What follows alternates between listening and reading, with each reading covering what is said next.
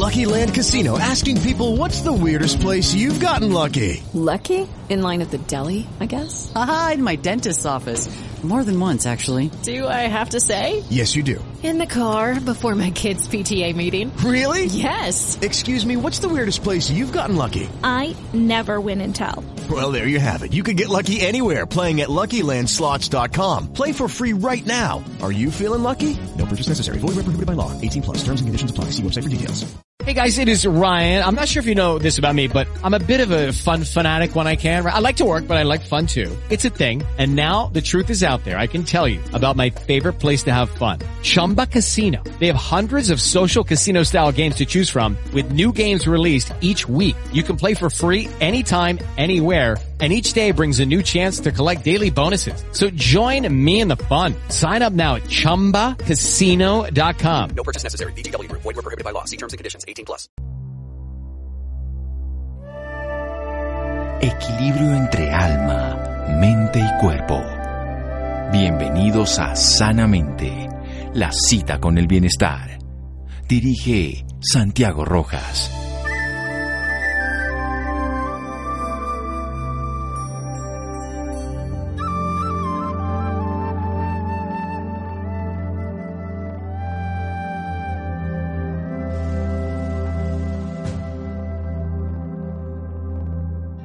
El alma es un vaso que solo se llena con eternidad. Amado Nervo. Buenas noches, estamos en Sanamente de Caracol Radio, su programa de salud. Cuando nosotros nacemos y estamos inmediatamente saliendo de ese vientre materno donde hemos estado nueve meses maravillados con la vida plena, con una conciencia que nos nutre, con una forma de vida que nos está alimentando, sosteniendo. Y cuando salimos, y empezamos a dejar de tener ese contacto, podemos empezar a tener unas heridas en la parte emocional que tienen que ver con el abandono. Luego pueden ni siquiera querernos de la manera adecuada y nos rechacen y así con el tiempo hasta humillarnos.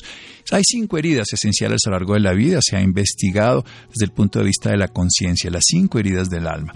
Y un investigador médico de 35 años de experiencia como médico y 27 años como terapeuta y preparador de esencias florales con maestría en diferentes disciplinas como medicinas orientales, constelaciones, procesos transpersonales, en fin, nos va a hablar sobre esas cinco heridas del alma a propósito de su venida a Colombia que va a ser a finales del mes de noviembre. El doctor Máximo González. Doctor Máximo González, buenas noches, gracias por acompañarnos en Sanamente Caracol Radio. Muchísimas gracias. Es un placer hablar con ustedes y contarles un poco de esta investigación de las heridas.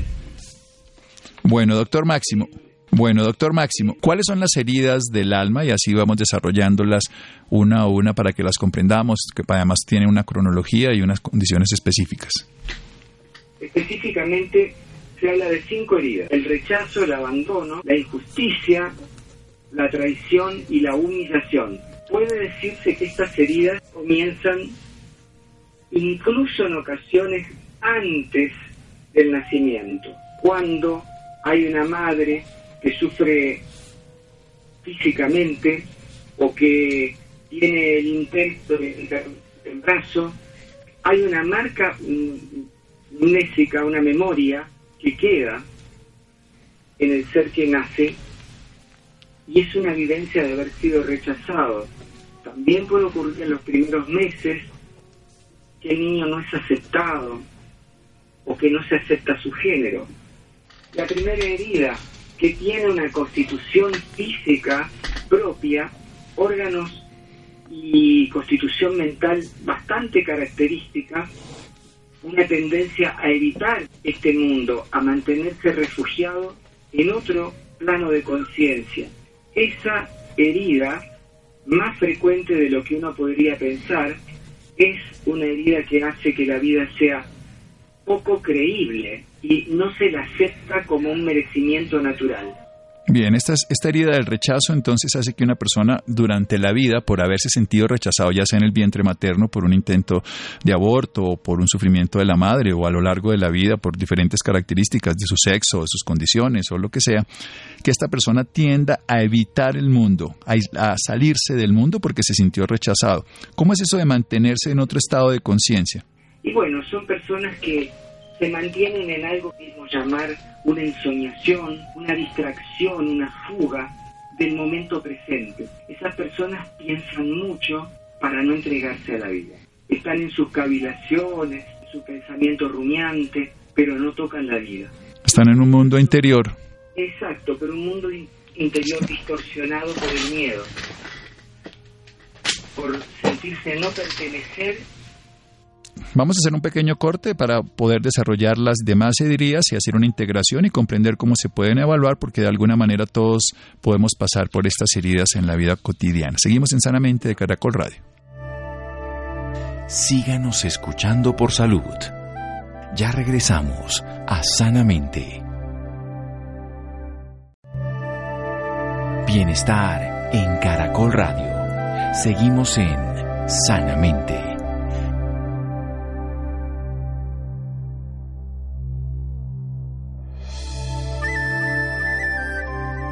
Seguimos en Sanamente de Caracol Radio. El doctor Máximo González, con 35 años de experiencia como médico y 27 como terapeuta y preparador floral, maestría en, maestría en diferentes disciplinas como son las medicinas orientales, las constelaciones. Está hablando de que nosotros tenemos cinco heridas del alma: el rechazo, el abandono, la humillación, la injusticia, la traición. Estas pueden empezar desde el vientre materno, pues se pueden reforzar a lo largo de la vida. Ese rechazo que recibimos de la madre en el vientre, si lo recibimos, quien no lo reciba, por supuesto, no, ya sea por un sufrimiento de la madre, un deseo de aborto, o después cuando nace porque no es el sexo esperado, o las características o las condiciones a lo largo de la vida, van a llevar que esa persona reaccione hacia la vida de esa manera, no como un merecimiento al que todos tenemos la condición y el disfrute y el don de recibir la vida, sino que se ve que no se acepta con ese gusto, no se disfruta y se vive en una ensoñación, en una distracción, en una fuga del presente permanentemente.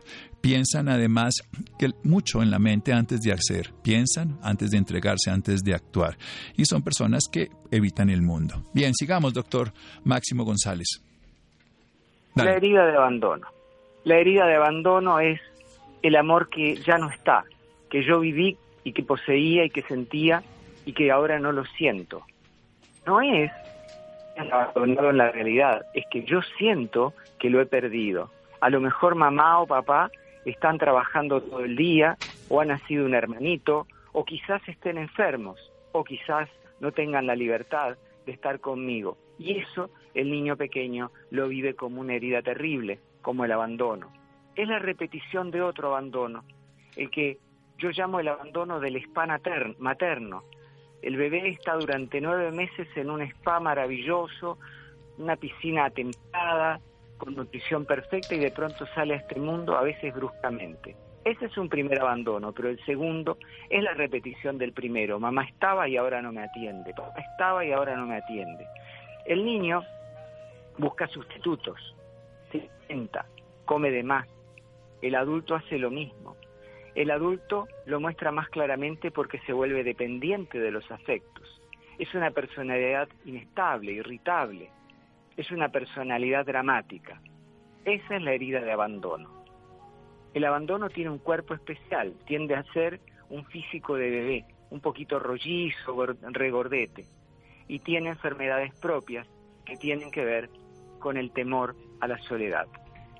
El abandono está presente en todos y en muchos de nosotros se manifiesta como una herida activa.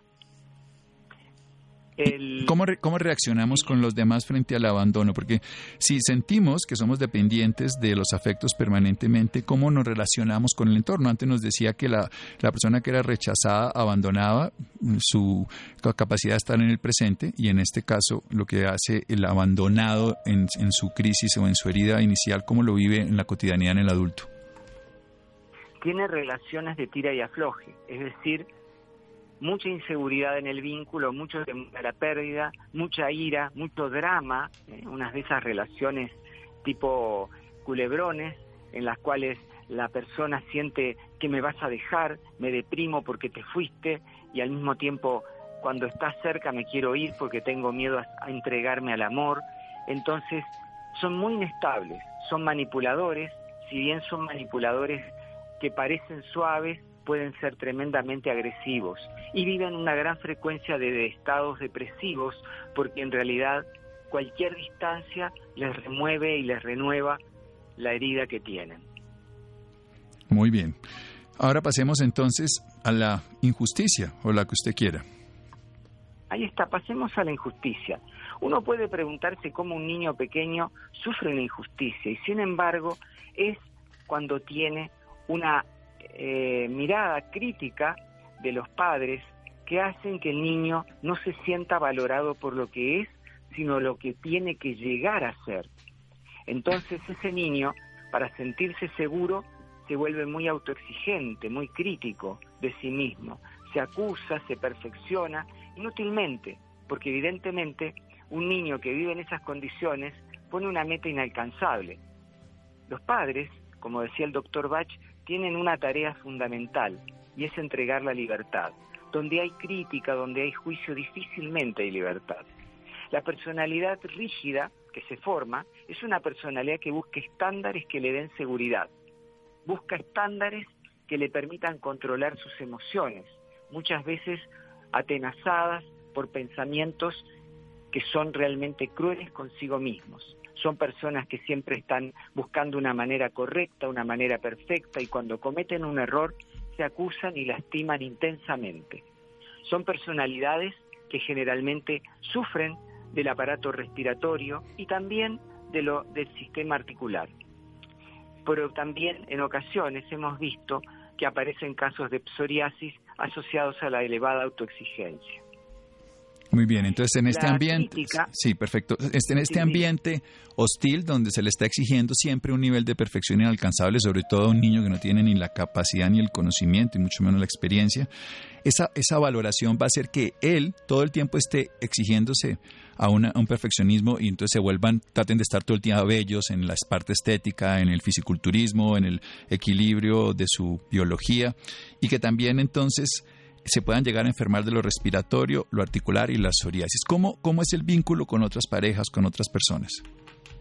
Es duro, la palabra sería más correcta, sería duro, son muy exigentes con el otro, siempre están insatisfechos de lo que hizo y de lo que no hizo. De lo que no hizo porque no lo hizo y de lo que lo hizo porque no lo hizo correctamente. Pero además de todo, no son autoritarios, pero sí son críticos, es decir, hiperpuntuales, ordenados, ritualistas. ¿Cómo puede haber una fluidez en la relación? La, vivencia afectiva, la vivencia sentimental, es una vivencia que está empobrecida precisamente por estas características, si se quiere, de frialdad. Pero que es una frialdad más aparente que real, porque es una frialdad, una distancia emocional que colocan para poder sobrevivir el momento presente. Bien, ya vamos entonces encuadrando que cualquiera de estas tres heridas, que también podemos tener de todo un poquito, van marcándonos las relaciones con nosotros mismos y con los demás, con nosotros mismos con una exigencia permanente, con el otro en la relación de pareja, con una crítica, con una condición donde se le exige y al mismo tiempo no se le valora lo que hace, una dureza, una distancia emocional en personas autoritarias, pero desde una manera diferente, no desde la obligación, sino de ser crítico, destructor, con una hiperpuntualidad, como dice, excesivamente ordenados y demás perfeccionistas. Vamos a hacer un pequeño corte aquí en Sanamente de Caracol Radio. Síganos escuchando por salud. Ya regresamos a Sanamente. Bienestar en Caracol Radio. Seguimos en Sanamente.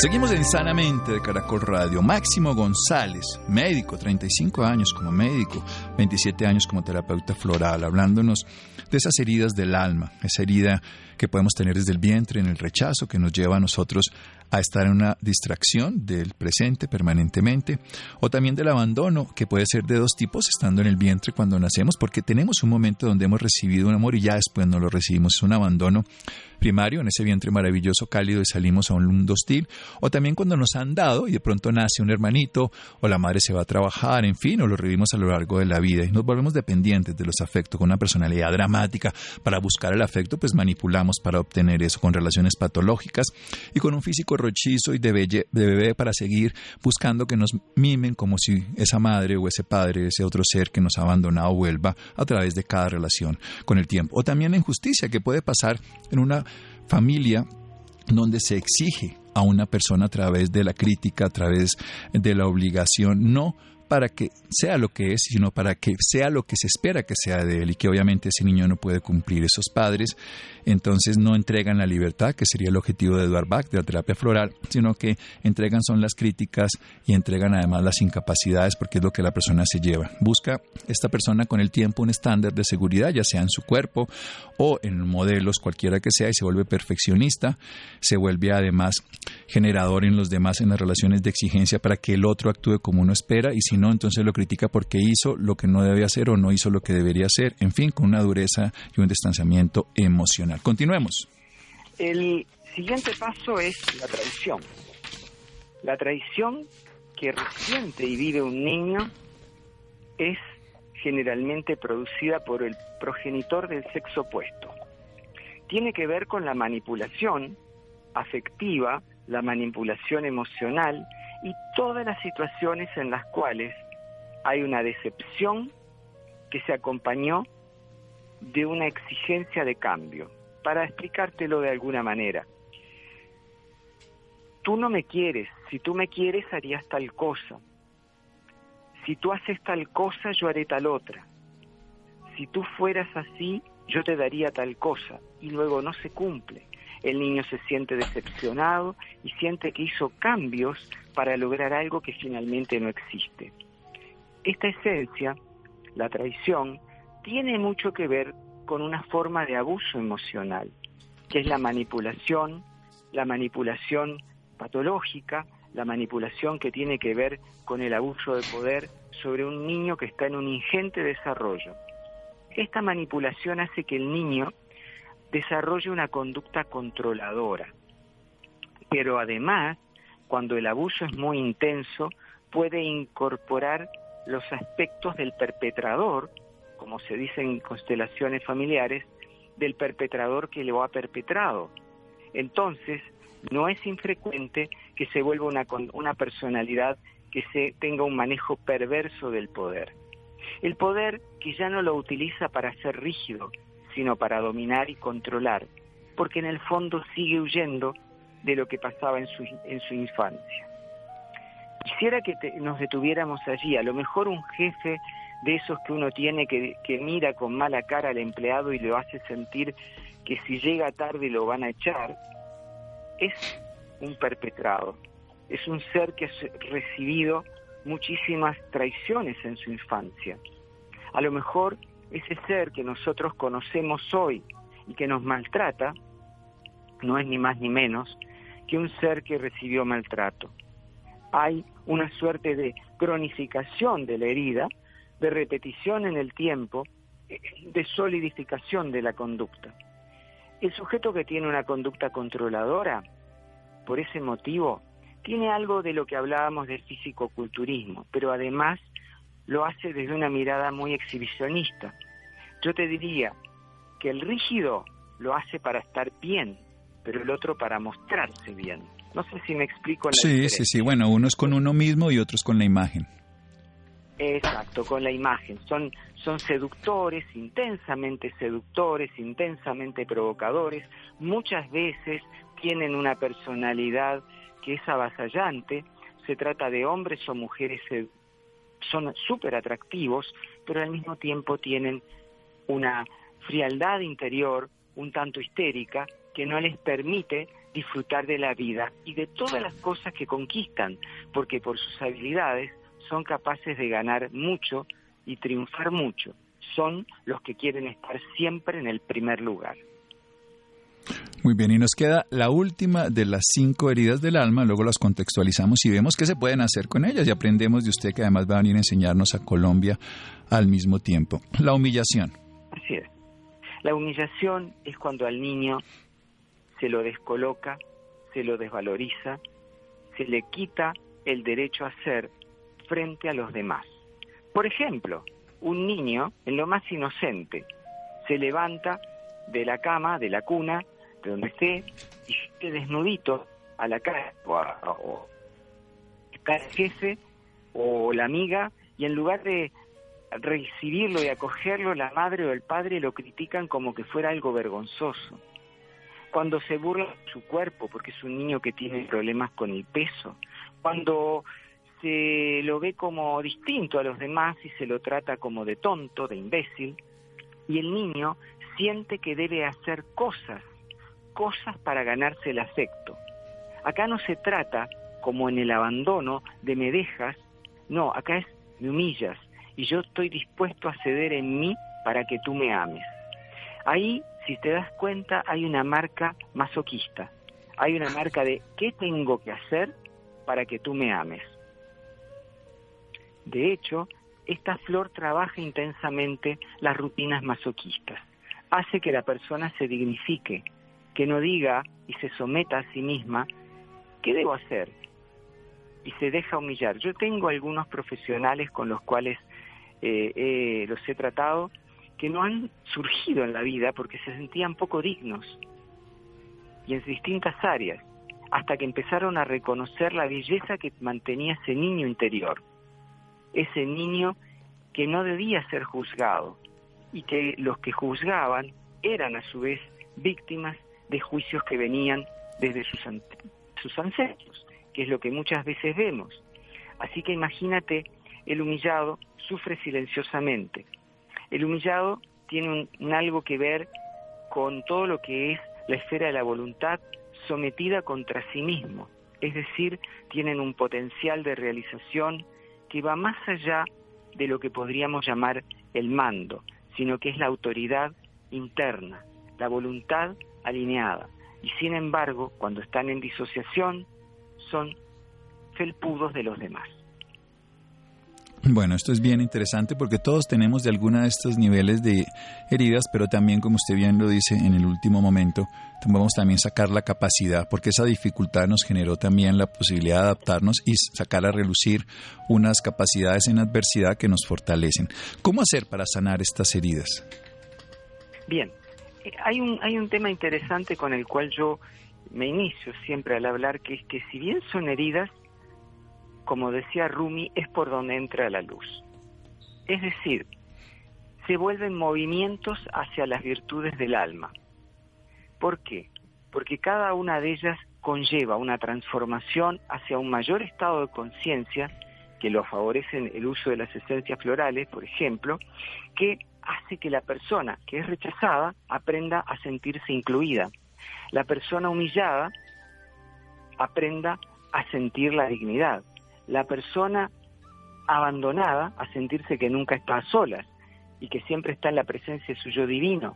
La, la persona Lucky Land Casino asking people what's the weirdest place you've gotten lucky? Lucky? In line at the deli, I guess. Aha, in my dentist's office.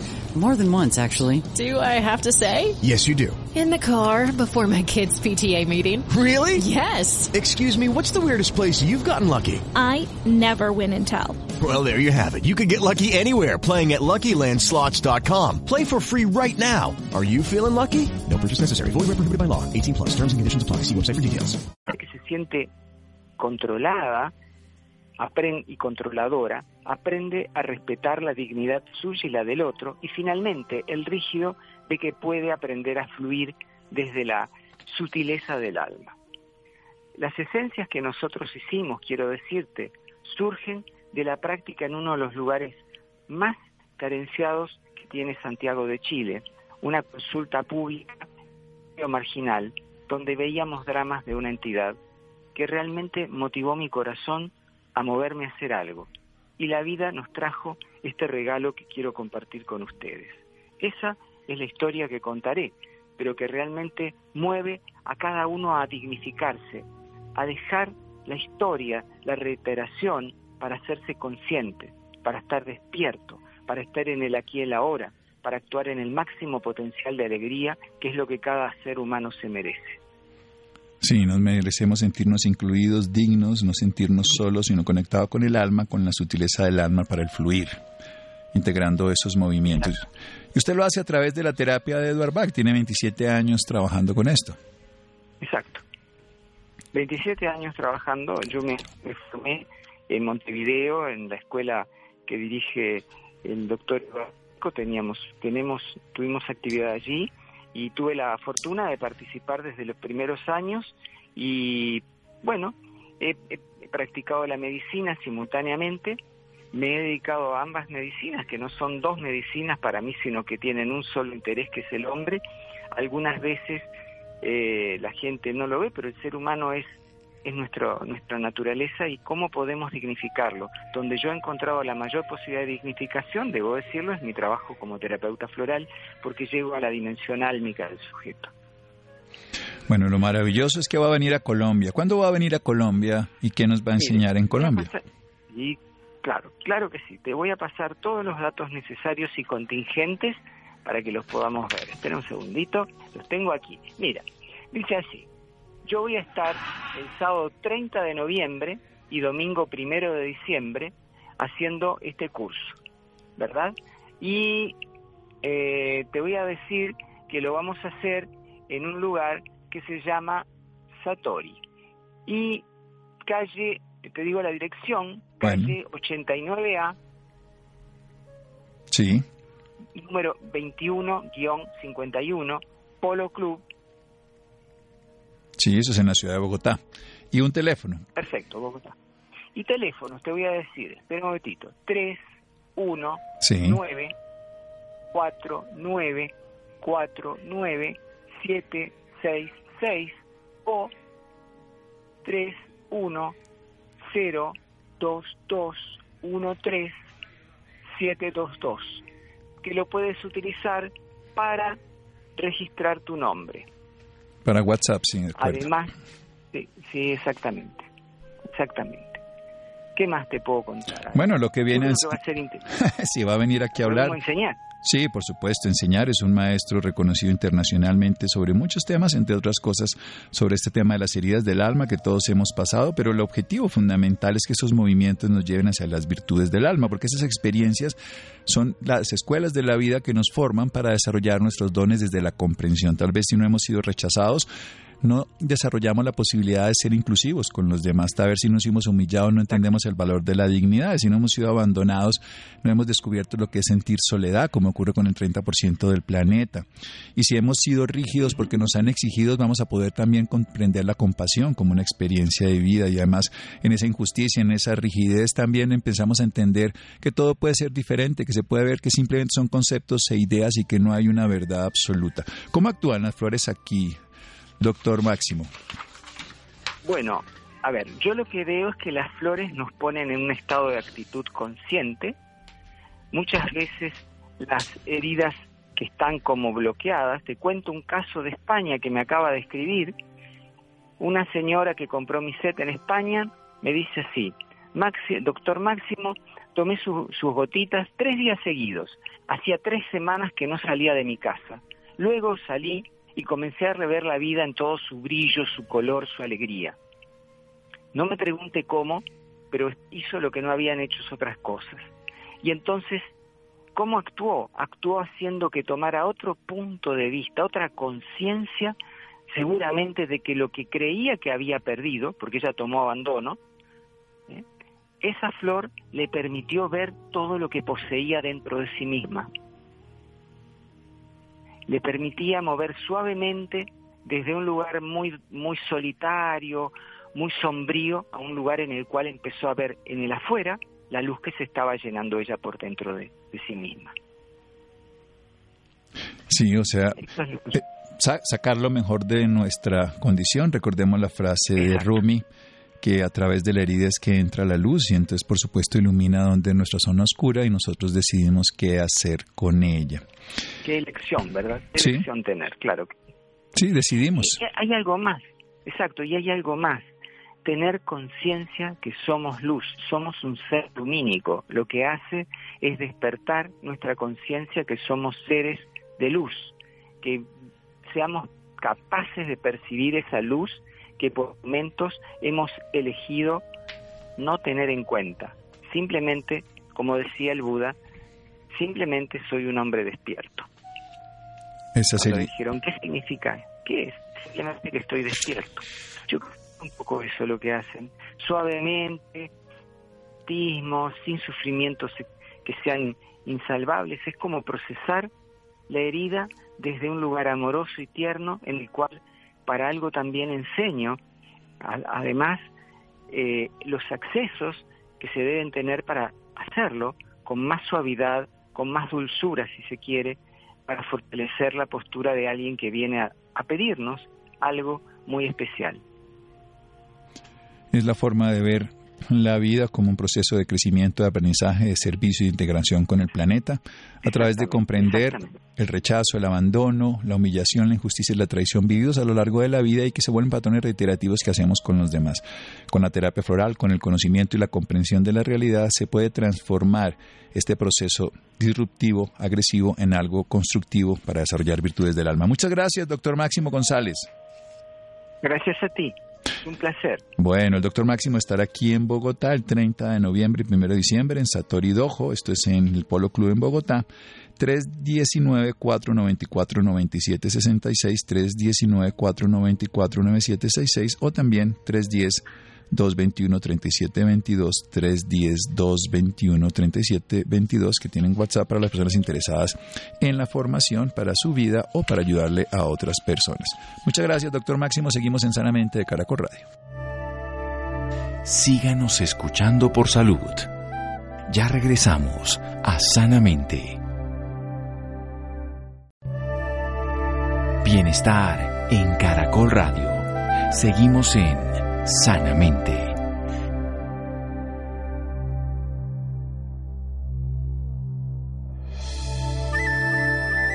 Seguimos en Sanamente de Caracol Radio, los interesados en el tema anterior de Máximo González, las cinco heridas del alma, para participar en alguno de los talleres el 30 de noviembre y 1 de diciembre, 319-494-9766, 319-494-9766. Muy bien.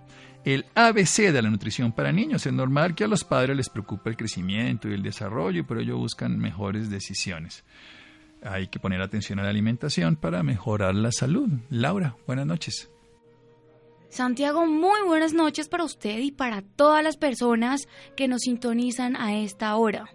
En efecto, una nutrición adecuada es fundamental para que los niños logren un potencial adecuado en su crecimiento, en el desarrollo de su cerebro, adquisición de capacidades y muchas otras funciones. Este tema es demasiado importante en estos momentos por esta razón, nos acompaña esta noche el doctor Miguel Ángel Wagnelli, endocrinólogo pediatra de la Universidad Nacional Autónoma de México. Es especialista en crecimiento, desarrollo, alimentación, tiroides y diabetes. También ha realizado diversas publicaciones relacionadas con los alimentos fortificados y los beneficios de alimentar a los niños con estos alimentos, entendiendo las dinámicas que enfrentan los padres en el mundo actual.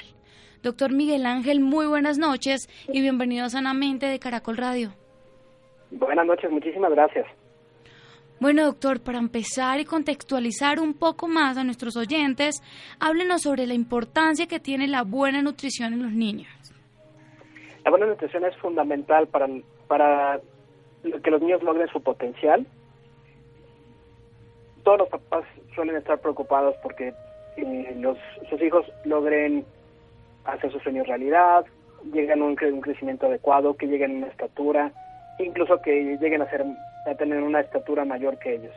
Entonces, la nutrición es una es un pilar fundamental para lograr esto y es diferente en todas las etapas de la vida. No es lo mismo la lactancia materna en el primer año que la alimentación complementaria, etcétera, etcétera. Cada etapa de la vida, de, digamos de la durante la infancia, incluso durante la pubertad, tienen distintos eh, retos y en todos ellos hay que estar muy pendientes de que los niños eh, reciban los nutrimentos que realmente necesitan. Doctor, ¿y cómo debe ser la alimentación de estos niños en la etapa escolar? En la etapa escolar es una de las más importantes justamente porque es ahí donde están, donde adquieren muchas capacidades, no solamente el conocimiento que obtienen, por, por ejemplo, de una el conocimiento escolar, sino por ejemplo la socialización, las reglas, eh, las distintas capacidades sociales que tienen que, adquirir, que es una de las razones principales por las cuales los niños van a la escuela. En esta etapa es importante, ya no ya no son requerimientos tan tan altos de en calorías por, por su peso, digamos, como podría ser en edades más pequeñas. Por ejemplo, para, y para poner un poco en contexto a quienes nos escuchan, Un bebé puede crecer durante el primer año de vida, llega a crecer entre 2 y 4 centímetros por mes, que es muchísimo. Si, eh, quienes tienen bebés o, recuerdan cuando sus, cuando sus hijos eran pequeños, crecen muy rápido y dejan la ropa muy rápido. Ya en la época escolar este crecimiento ya no es tan acelerado. Un niño o una niña en esta etapa aproximadamente crece entre 5 y 6 centímetros al año, aproximadamente un centímetro cada dos meses. Pero lo que sí está cambiando mucho en esta época es eh, las conexiones de, sus, de su cerebro, su sistema inmune está madurando, entonces los niños que no son alimentados adecuadamente pueden tener algún tipo de afectación en la forma en la que su cerebro se, se desarrolla, se conecta, pueden tener infecciones recurrentes que muchas veces eh, les llega a causar complicaciones más adelante eh, cuando el sistema inmune no se desarrolla adecuadamente, o lo contrario, o relacionado, mejor dicho, que son las alergias. Entonces, en esta etapa es muy importante la nutrición para ambas cosas.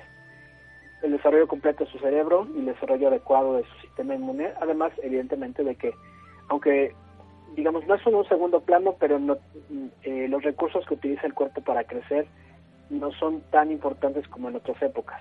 Evidentemente, un niño que se desnutre de manera severa sí deja de crecer, pero en esta etapa, en esta etapa son un, un poco más resistentes a las faltas, a la deficiencia, perdón, de calorías, pero lo que necesitan más no es tanto una gran cantidad de calorías, sino una cantidad importante de micronutrientes, esto es vitaminas y minerales. Bueno, doctor, yo le hablé de, de la etapa escolar porque es aquí cuando los niños se separan un poco más de los padres. Entonces, a mí me gustaría que usted les, les contara a estos padres qué deben hacer para que estos niños tengan una buena nutrición. De acuerdo, sí, es correcto. Empiezan a tener un poco más de autonomía.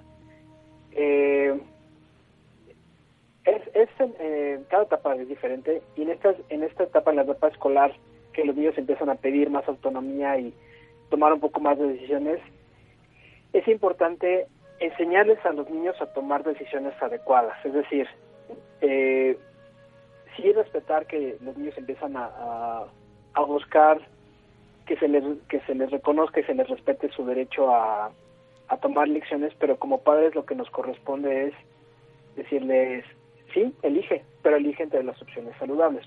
A veces se malentiende esta esta esta necesidad de los niños por tener opciones, por decirles, haz un, poco, haz lo que quieras. Y creo que no es, eso no es correcto. Entonces, como padres, nuestra, nuestra responsabilidad es, es, enseñarlos a elegir entre las opciones que puedan ser más saludables para ellos, tanto en el momento de la comida en casa, o el desayuno, o incluso en los alimentos que llevan al, colegio.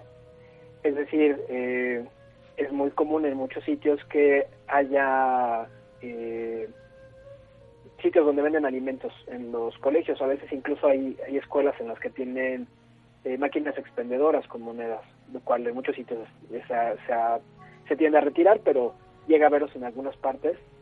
Y si a, un niño le damos eh, dinero, por ejemplo, le damos la opción de que elija, casi siempre va a elegir la opción que le parece a él más atractiva, pero no necesariamente la más nutritiva.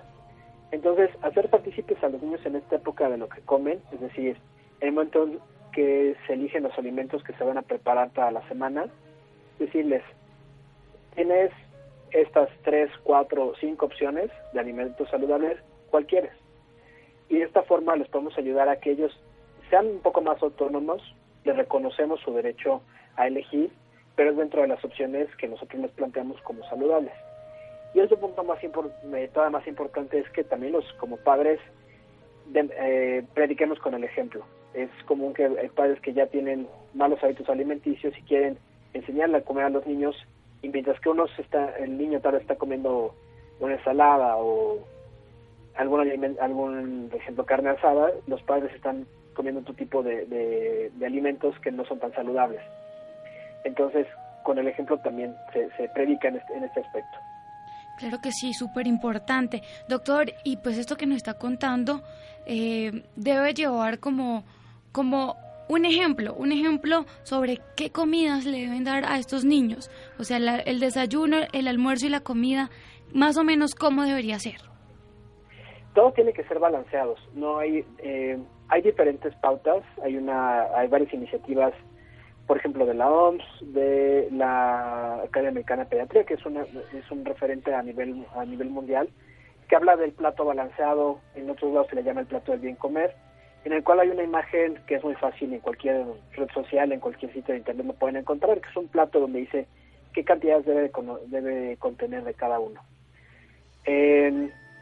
la, tiene que incluir vegetales, tiene que incluir fruta, tiene que incluir cereales, una, una cierta porción de, proteína, principalmente o recomendablemente de origen animal, y agua. Eso es esencialmente lo que tiene que comer. Y este mismo plato y este mismo balance de alimentos tiene que seguirse en todos. Lo que llevan de alimentos al, al, colegio, lo que desayunan, lo que comen, lo que cenan. Y en, esta, en este aspecto es importante siempre eh, tratar de cumplir con las recomendaciones que esas también vienen de la Organización Mundial de la Salud de los cinco frutas de las cinco porciones de frutas y vegetales al día. Esto es que para cumplir con ellas en todos los alimentos tienen que incluir alguna porción de vegetales y alguna porción de, de y alguna porción de frutas para que cumplan con estos requerimientos. Y un punto eh, aparte importante, no vienen estas recomendaciones internacionales, pero en muchas otras eh, se considera es en este crecimiento que hablamos durante, la, durante esta etapa, te mencionaba que eh, la cantidad de energía que contienen los alimentos tiene que ser bien cuidada. No queremos niños que se sobrealimenten porque pueden tener riesgo de, de desarrollar sobrepeso o obesidad. Pero tenemos que hacer mucho más énfasis en, la, en los micronutrientes, es decir, vitaminas, minerales y algunos otros elementos que son muy importantes, como algunos ácidos grasos esenciales, omega 3, por ejemplo. Entonces nos interesa que los niños reciban todo esto. Por ejemplo, y por eh, para, para eh, dar, digamos, alguna, alguno, algo que les pueda atrapar a, a, quienes te escuchan. Eh, el calcio es muy importante. Todo el mundo sabe que los huesos están hechos de calcio y todo el mundo relaciona que el calcio es importante para que los niños crezcan adecuadamente. Pero para muchos niños la fuente principal o la única en algunos casos son los lácteos es muy difícil obtener calcio de otras fuentes para los niños. Entonces, es importante que los niños sigan consumiendo lácteos eh, durante toda la vida. No demasiados, es decir, no tampoco se trata de que los niños toman un litro de, leche al día como lo harían tal vez en la etapa de, de uno a tres años, pero sí que lo tomen de forma regular. Es importante, por ejemplo, que también obtengan zinc, el zinc es un elemento que es, comúnmente no lo, no ingerimos de forma adecuada o de forma eh, suficiente. Es muy importante para el funcionamiento adecuado del sistema inmune, como hablaba antes, y, eh, y es muy importante acerca del zinc que como seres humanos no tenemos un mecanismo para almacenarlo. Por ejemplo, sí podemos almacenar ciertas vitaminas o el hierro, el zinc no tenemos que consumirlo de forma regular para que lo tengamos disponible en el cuerpo y nuestro sistema inmune funcione adecuadamente. Eh, el hierro que ya mencionaba también eh, es importante porque conforme los niños crecen necesitan hierro para formar glóbulos rojos, para prevenir la anemia, para tener un mayor desarrollo muscular, etcétera. Entonces, en este grupo de edad, aparte de las recomendaciones de la, de la alimentación balanceada de este plato del bien comer, se puede eh, se puede añadir a esa recomendación que los niños sigan tomando eh, lácteos, principalmente leche o algún algún alimento lácteo, que estos son los que son fortificados y que dan incluso un poco más que solamente la leche, y algunos otros productos derivados de la leche, como el queso o el yogur. Y todos estos normalmente a los niños les gustan, a veces en la etapa escolar empiezan a pensar un poco que la leche es de bebés, pero hay maneras de ayudarles a que lo consuman de manera regular y les va a brindar muchísimos beneficios a, su salud. Doctor, súper importante todo esto que nos acaba de contar, pero pues se nos acaba el tiempo. ¿Y dónde pueden encontrarlo usted, los oyentes, que deseen más información sobre el tema? Más información sobre el tema. Eh, yo tengo muchas redes sociales, te puedo dar eh, una de ellas. es em, En Instagram voy poniendo información, se llama, mi, eh, mi nombre es arroba hormonas y neuronas, y ahí pongo mucha información justamente de estos temas porque me interesa mucho que eso lo, lo conozca la gente. Bueno, doctor, muchísimas gracias por esta valiosa información y por acompañarnos esta noche en Sanamente de Caracol Radio. Al contrario, muchas gracias por la invitación y que tengas muy buena noche. Bueno, muchísimas gracias, Laura. Llegamos al final de Sanamente. Santiago, Camila, Jonathan, Ricardo Bedoya, Jessy Rodríguez. Quédense con una voz en el camino con Ley Martin. Caracol piensa en ti. Buenas noches.